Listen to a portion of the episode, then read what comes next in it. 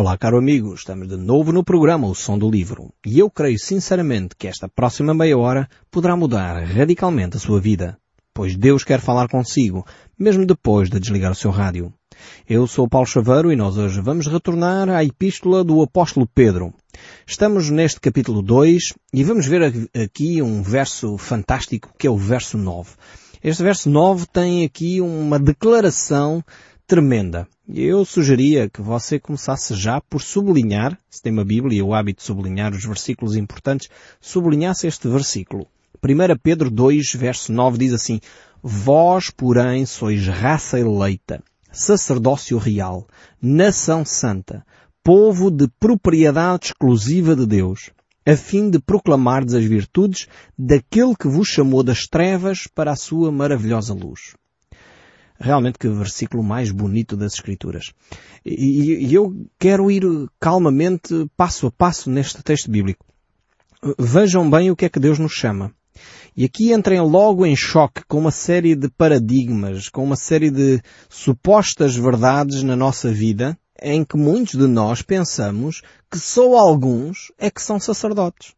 O que é que o texto bíblico nos está a dizer? É que nós, você, eu e todos aqueles que chegaram a conhecer Jesus Cristo como Senhor e Salvador, todos aqueles que confessaram o seu pecado a Deus e aceitaram a Cristo como Senhor e Salvador, todos são sacerdotes. E isto realmente é, é talvez um choque uh, quando nós somos confrontados com estas verdades bíblicas, mas é Deus que o diz.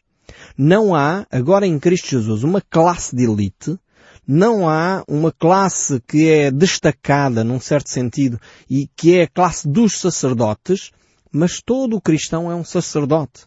Todo o cristão pertence a esta raça eleita.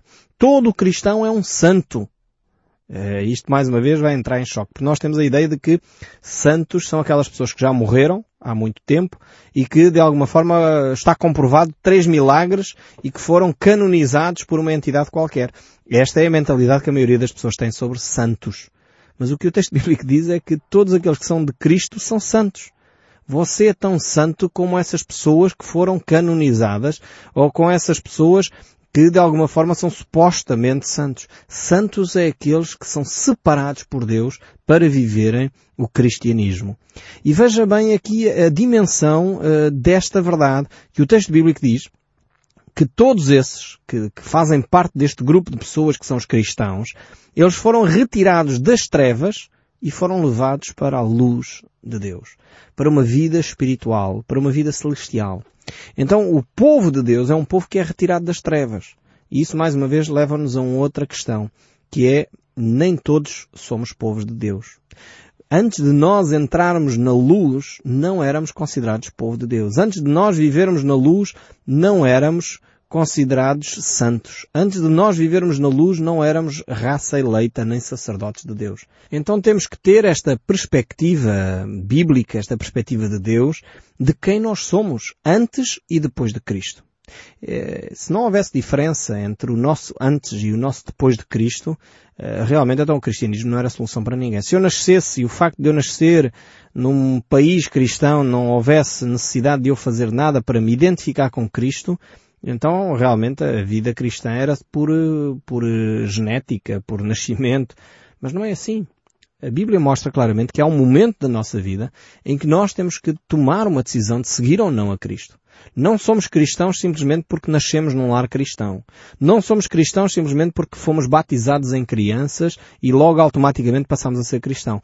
Eu quero dizer com todas as letras e com aquilo que a Bíblia me, se mostra que de facto cristianismo é isto. É passar das trevas para a maravilhosa luz de Cristo. E a pergunta óbvia que sai deste texto é, você já saiu das trevas para a luz? Você já é um sacerdote de Deus? Você já é santo? Você já é raça eleita de, de Deus? Então dê graças a Deus se já tomou esse passo. Se não tomou esse passo, talvez é o momento de o fazer. Aliás, Jesus Cristo, eh, quando esteve entre nós, foi bem mais longe nesta reflexão. Ele disse, nem todo aquele que diz Senhor, Senhor, entrará no reino dos céus. Alguns irão dizer, Senhor, Senhor, nós não professamos o Teu nome, não fizemos em Teu nome milagres, vejam bem o ponto até onde é que algumas pessoas vão, e Jesus vai responder, não vos conheço, não sei de onde sois. E porquê? Porque eles não tomaram a consciência que é Cristo Jesus que pode perdoar os seus pecados, que é através da fé em Cristo Jesus que eles podem ter um relacionamento com Deus. Vejam bem até onde a pessoa pode ir. Pode pregar a palavra. Pode fazer milagres. Quantas pessoas eu conheço que se arrogam de pregadores ou se arrogam até de pessoas que operaram milagres uh, e Deus os usou para fazer milagres, no entanto não têm um relacionamento com Deus. Como é que nós então vemos o relacionamento com Deus? Vemos através de um caráter semelhante ao de Cristo. Vemos quando o caráter é moldado e quando a pessoa vive mais próximo de Deus, quando a pessoa se assemelha cada vez mais a Jesus, não é por um discurso bonito. Porque palavras bonitas muita gente tem mas é por um caráter semelhante ao de Cristo. E é isso que faz toda a diferença.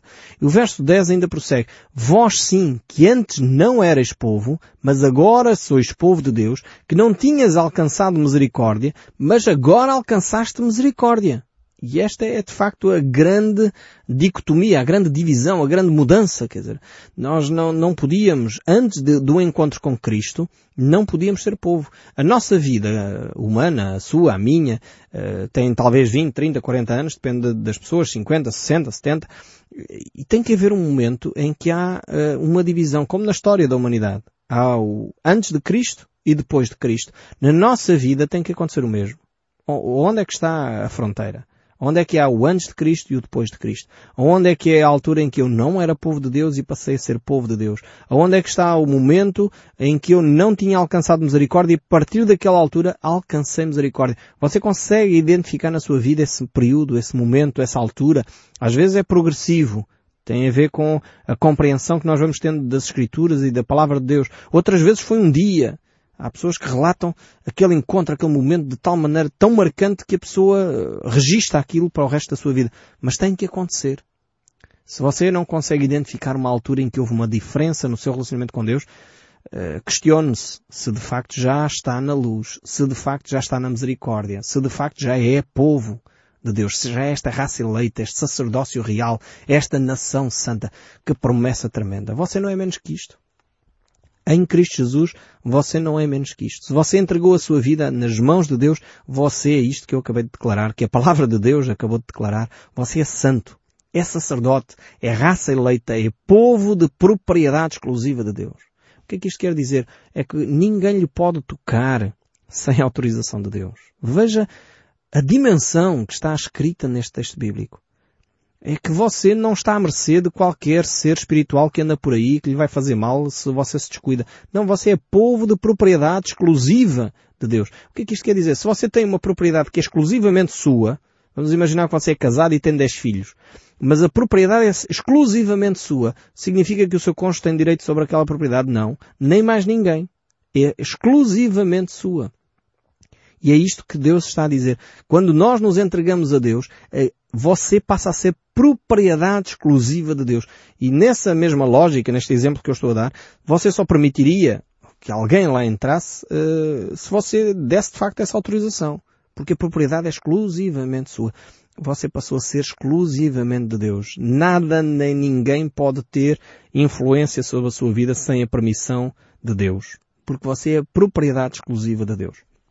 Que tremendo privilégio este que nós encontramos aqui nas Escrituras.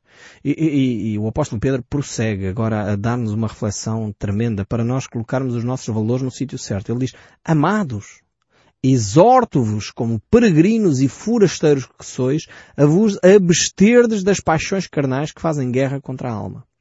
Então, se a nossa condição é de facto aquela que ele acabou de relatar anteriormente, no verso 9, 10, então, meus amados, só há um caminho. Só há uma postura a ter. É de facto termos os nossos olhos na eternidade. É começarmos a perceber que as picuices, desculpem-me o termo, as coisas menores do dia a dia, não têm significado, não vale a pena eu andar em conflitos constantes por, por coisinhas menores, porque a, a, minha visão, a minha perspectiva de vida está na eternidade. Está num reino muito maior, está numa ligação completamente, uma, uma, uma frequência de onda completamente diferente. Porque eu pertenço a uma outra dimensão, uma dimensão espiritual. E por isso já não convivo, já não me satisfaz, já não quero pactuar com aquilo que são as paixões do dia a dia, o ter, o egoísmo, a murmuração, a maledicência, uh, o, o, andar com, com pensamentos e a suspeitar o mal de tudo e de todos. Já não posso conviver com isto, porque já não faz parte da minha natureza. Porque eu sou peregrino, sou forasteiro. Eu acho que aqueles que estão me ouvir e que são imigrantes, que estão aqui conosco, que vêm do Brasil, uh, vêm da, da Ucrânia, vêm da Espanha, vêm de fora do, do nosso país, percebem muito melhor aquilo que eu estou a dizer do que aqueles que são residentes. Nós temos aqui as nossas raízes. Nós temos aqui a nossa família. Os nossos ouvintes que estão nos a ouvir nos Estados Unidos percebem isto muito melhor, provavelmente, do que, do que nós aqui em Portugal. Porquê? Porque nós temos uma mentalidade de residentes. Ok? Temos a nossa família aqui, a nossa casa, a nossa propriedade, o nosso terreno, e vamos amilhando as coisas aqui, as nossas coisinhas. Quem está fora tem uma outra perspectiva de vida. A perspectiva de quem está fora é eu vou amilhar, e o que é que fazem os imigrantes? Enviam o seu sustento, compram propriedades no seu país de origem, compram terrenos lá investem os, seus recursos no país de origem. E é isto que Deus está a dizer. Vocês são peregrinos e forasteiros. E invistam todos os vossos recursos na eternidade. Aí onde vocês são residentes. Aí onde vocês têm realmente uh, os vossos relacionamentos duradouros. É aqui que nós temos que investir nossos, uh, o nosso potencial.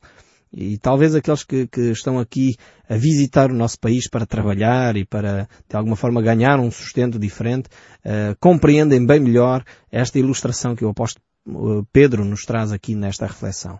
O verso 12 ainda mantém esta ideia dizendo, mantendo exemplar o vosso procedimento no meio dos gentios.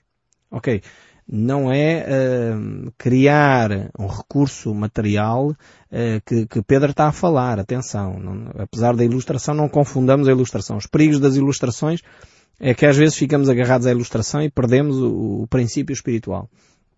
Pedro diz, ok, não vamos a todo custo como alguns às vezes saem do país, vão para o estrangeiro e é trabalhar até ficar doente, eh, porque a todo custo querem comprar uma casita no país de origem, uh, ou querem sustentar a família. Não é a todo custo. Por isso o apóstolo Pedro diz, mantendo exemplar o vosso procedimento, ou seja, vivam vidas exemplares, vidas equilibradas, vidas saudáveis. Não cometam as geneiras, no sentido de estragar a vossa vida, seja com excessos, com vícios, com, com vidas desequilibradas. Não. Vivam uh, como exemplo para os outros, para que naquilo que falam contra vós outros, como diz aqui o texto, como malfeitores, observando-vos em vossas boas obras, glorifiquem a Deus no dia da visitação.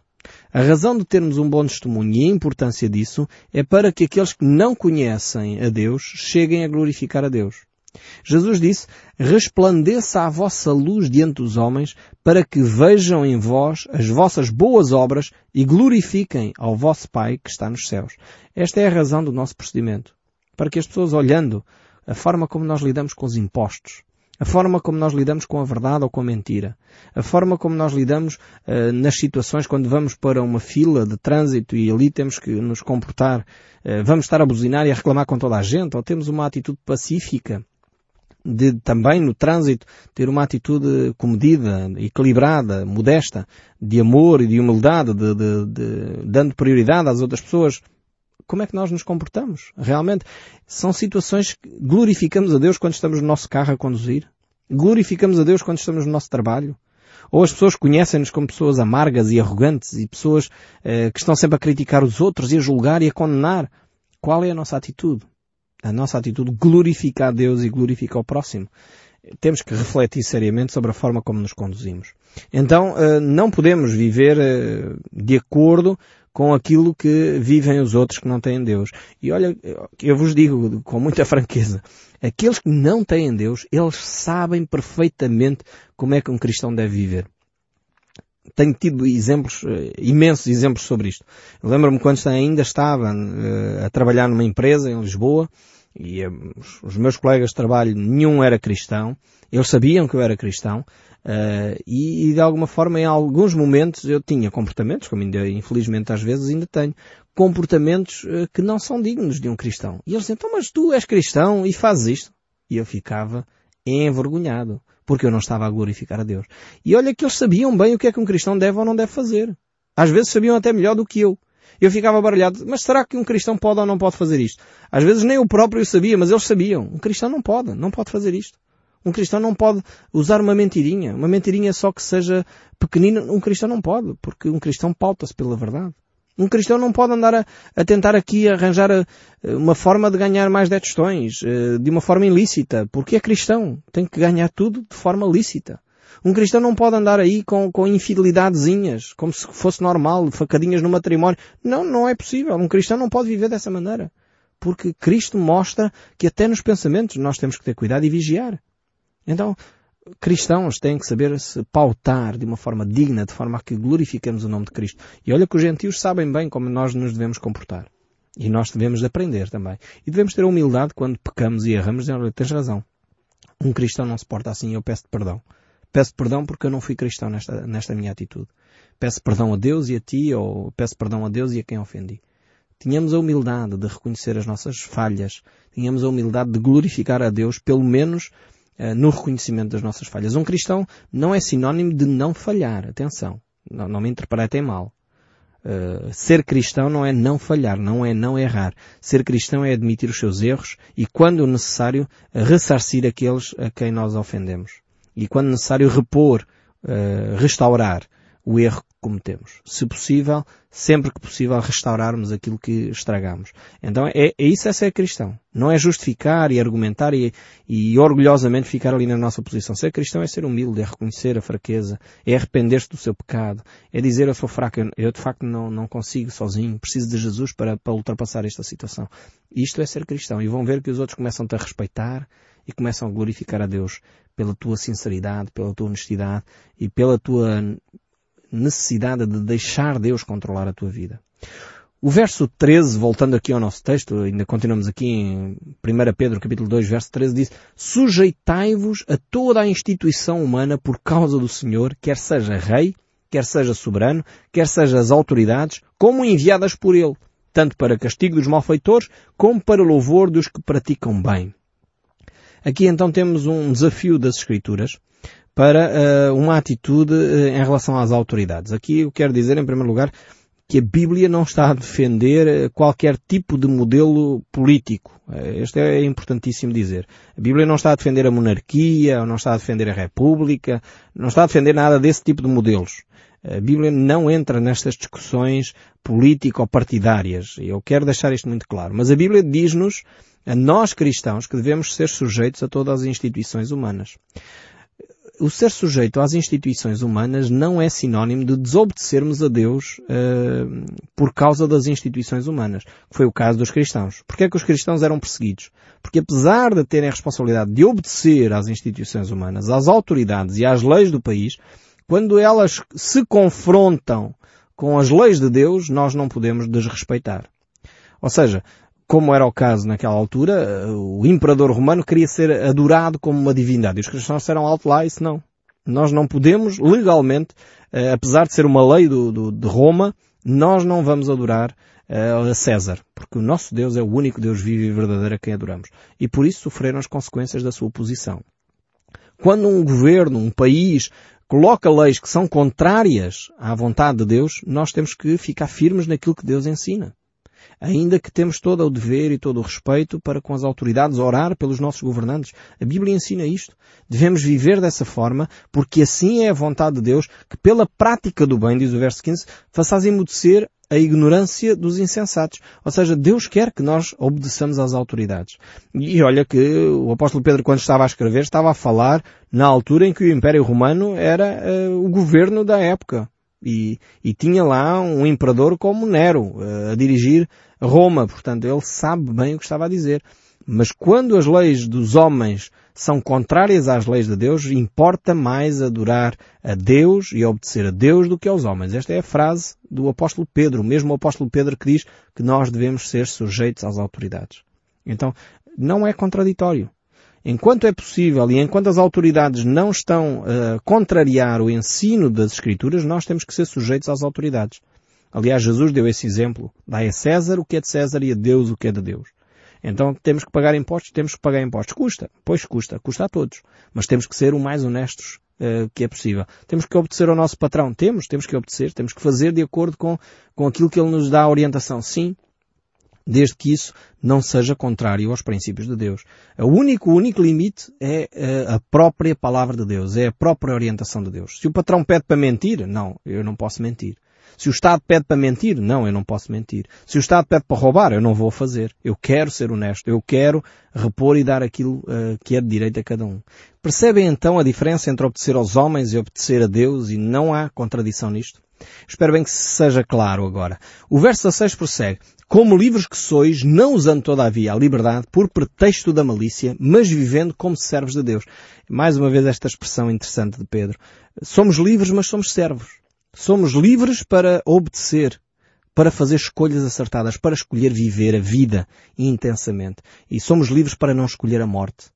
E é esta, diariamente nós temos que optar por estes dois caminhos, a vida ou a morte. Elas estão constantemente diante de nós. O verso 17 diz, tratai a todos com honra, amai os irmãos, temei a Deus e honrai o rei. Aqui honrai o rei, mais uma vez, eh, explico, é, é honrar as autoridades. E o verso seguinte diz, servos, sede submissos com todo o temor aos vossos senhores, não somente aos bons e cordatos, mas também aos perversos. Aqui, mais uma vez, a Bíblia nos desafia a uma vida uh, íntegra, no fundo, uma vida que uh, se pauta pela eternidade. Quem é o nosso orientador do trabalho? É Deus. Nós não trabalhamos para o patrão porque ele é bom, porque ele dá um bom salário. Nós trabalhamos para o patrão porque Deus manda. E trabalhamos para o patrão como para o Senhor. Se o patrão não está a ver, o cristão continua a trabalhar.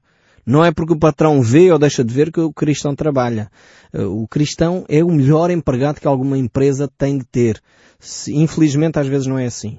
Infelizmente há cristãos que não perceberam ainda este princípio e, e querem exigir os seus direitos sem uh, relembrar as suas responsabilidades. Um cristão deve ser o melhor empregado que alguma empresa pode ter. Porquê? Porque ele serve ao Senhor e não aos homens. E o verso 19 ainda diz, porque isto é grato que alguém suporte tristezas sofrendo injustiças por motivo da sua consciência para com Deus.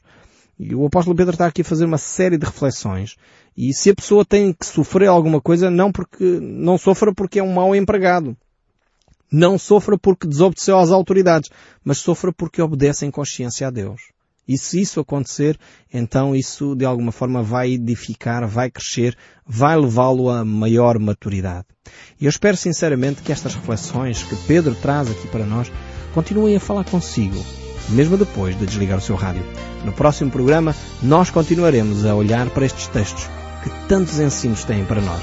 Que Deus abençoe e até ao próximo programa.